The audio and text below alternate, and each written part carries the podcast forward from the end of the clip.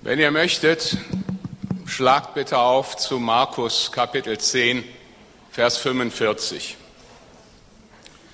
Seine Bibelstelle, die mir in den letzten Wochen und Monaten öfter durch den Kopf gegangen ist und mir sehr geholfen hat. Markus 10, Vers 45. In dem Moment, wo ich das Handy hochgreife, ist die Bibelstelle wieder weg. So, da steht, denn auch der Menschensohn ist nicht gekommen, dass er sich dienen lasse, sondern dass er diene und sein Leben gebe als Lösegeld für viele.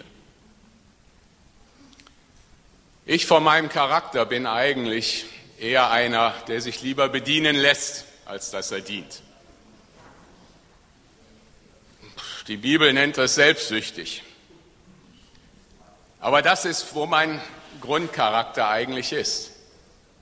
Aber Jesus hatte eine andere Einstellung. Er sagte, ich bin gekommen, um zu dienen und nicht, um mir dienen zu lassen.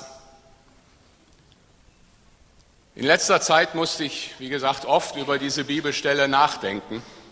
Die Umstände dazu kennen viele von euch.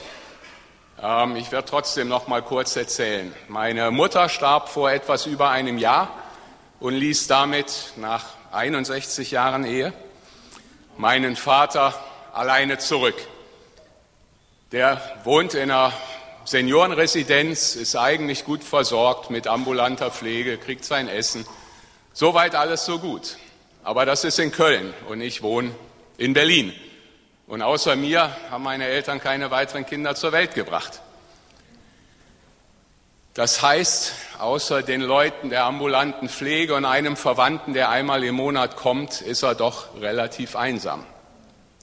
Und deswegen bin ich einmal im Monat für vier Tage in Köln. Und mein Vater ist 88, ist dement. Mich erkennt er noch, aber ansonsten ja, sein, er kann auch selber aufstehen, selber essen, er geht alleine wieder ins Bett, aber das ist mehr oder weniger alles, was er noch alleine hinkriegt.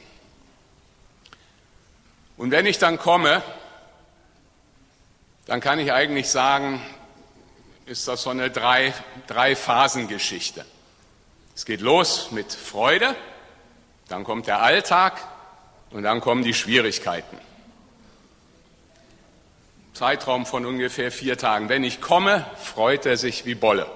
Steht x-mal auf, umarmt mich und alles ist super.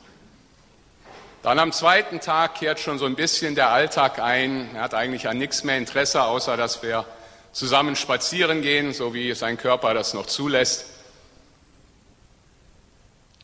Und dann spätestens am dritten Tag kommen so ein bisschen die Schwierigkeiten dann geht es bei mir los, dass ich von seinem Verhalten durchaus anfangen kann, genervt zu werden. Er hat immer so eine Stunde, hat er ein Thema im Kopf.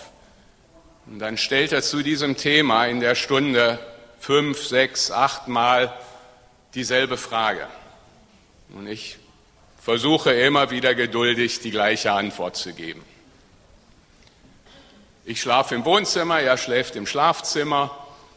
Er geht so um sieben ins Bett und nachts ist für ihn dann auf einmal wieder Morgen. Dann kommt er rein ins Wohnzimmer, macht's Licht an, zwei Uhr morgens, drei Uhr morgens, fünf Uhr morgens, setzt sich auf seinen Sessel und genießt das Leben in Anführungsstrichen. Dann versuche ich ihm, schwerhörig ist er auch, versuche ich ihn anzubrüllen und ihn dazu zu bewegen, wieder ins Bett zu gehen, weil es wäre doch noch Nacht, es ist doch noch dunkel draußen. dann sagt er, ja, guckt er, Sieht er dann auch, macht nichts. Dann sage ich das nochmal und dann habe ich gelernt, einfach Geduld zu haben. Und nach 10, 15 Minuten steht er dann auf und geht wieder ins Bett. Selbstverständlich, ohne das Licht wieder auszumachen. Und ich liege dann da oder auch in anderen Situationen und frage mich, warum tust du dir das an? Ja, es ist mein Vater. Ehre Vater und Mutter, ja. Aber was mir vor allen Dingen geholfen hat, ist diese Bibelstelle. Jesus kam, um zu dienen und nicht um sich dienen zu lassen. Und das hilft mir wirklich so sehr, dass ich immer wieder denke, naja, ich sage, ich möchte Nachfolger von Jesus sein, also möchte ich dienen. Es ist einfach ein Liebesdienst an meinem Vater, so wie Jesus mich geliebt hat, wie er so viel für mich getan hat. Und dann habe ich mich mal gefragt, naja, wie fühlt sich denn Jesus über mich? Eigentlich bin ich der Demente in der Beziehung mit Jesus. Manchmal freue ich mich sehr, wenn ich gebetet habe, dann bin ich völlig begeistert. Dann kommt der Alltag. Denke ich überhaupt noch an Jesus? Ja, ich weiß, er ist da, aber was bedeutet es? Mein Vater weiß auch, dass ich da bin.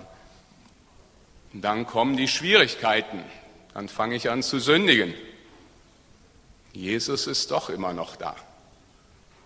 Wenn ich anfange, sarkastisch zu werden oder über euch einzelne Personen nachzudenken, wieso macht er das? Das kann doch wohl nicht wahr sein. All solche Gedanken, wo ich mich dann irgendwie innerlich überhebe und denke, ich bin was Besseres. Jesus ist immer noch da. Er dient mir immer noch. Und letztendlich verhalte ich mich auf eine Art und Weise sehr ähnlich wie mein Vater, wie mir das dann emotional vorkommt, so verhalte ich mich Jesus gegenüber. Und Jesus ist trotzdem immer da. Er dient, er liebt und er sagt, ich bin gekommen, um dir zu dienen und nicht, um mich von dir bedienen zu lassen. Und im letzten Teil des Verses steht ja auch, dass er auch das Lösegeld für unsere Errettung ist. Und das ist das, wo wir vor allen Dingen im Abendmahl für dankbar sein können. Lasst uns beten.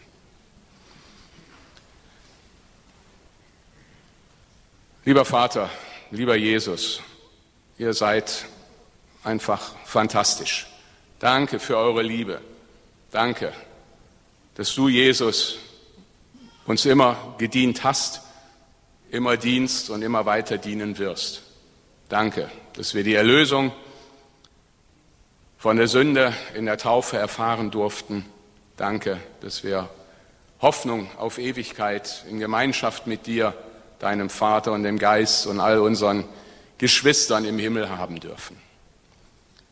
Wir bitten dich, dass wir im Alltag alle Zeit an dich denken, dass wir das, was wir gesagt haben, dass du Jesus unser Herr sein wirst und bist, dass wir das ernst nehmen, dass wir im Alltag dran denken und uns aufgrund dessen lenken und leiten lassen in unserem ja, täglichen Wandel mit dir. Vater, wir lieben dich, wir danken dir, dass wir Brot und Wein zu uns nehmen können als Erinnerung und gleichzeitig Verkündigung an Jesu Tod und Auferstehung. Wir lieben dich, wir preisen dich in Jesu Namen. Amen.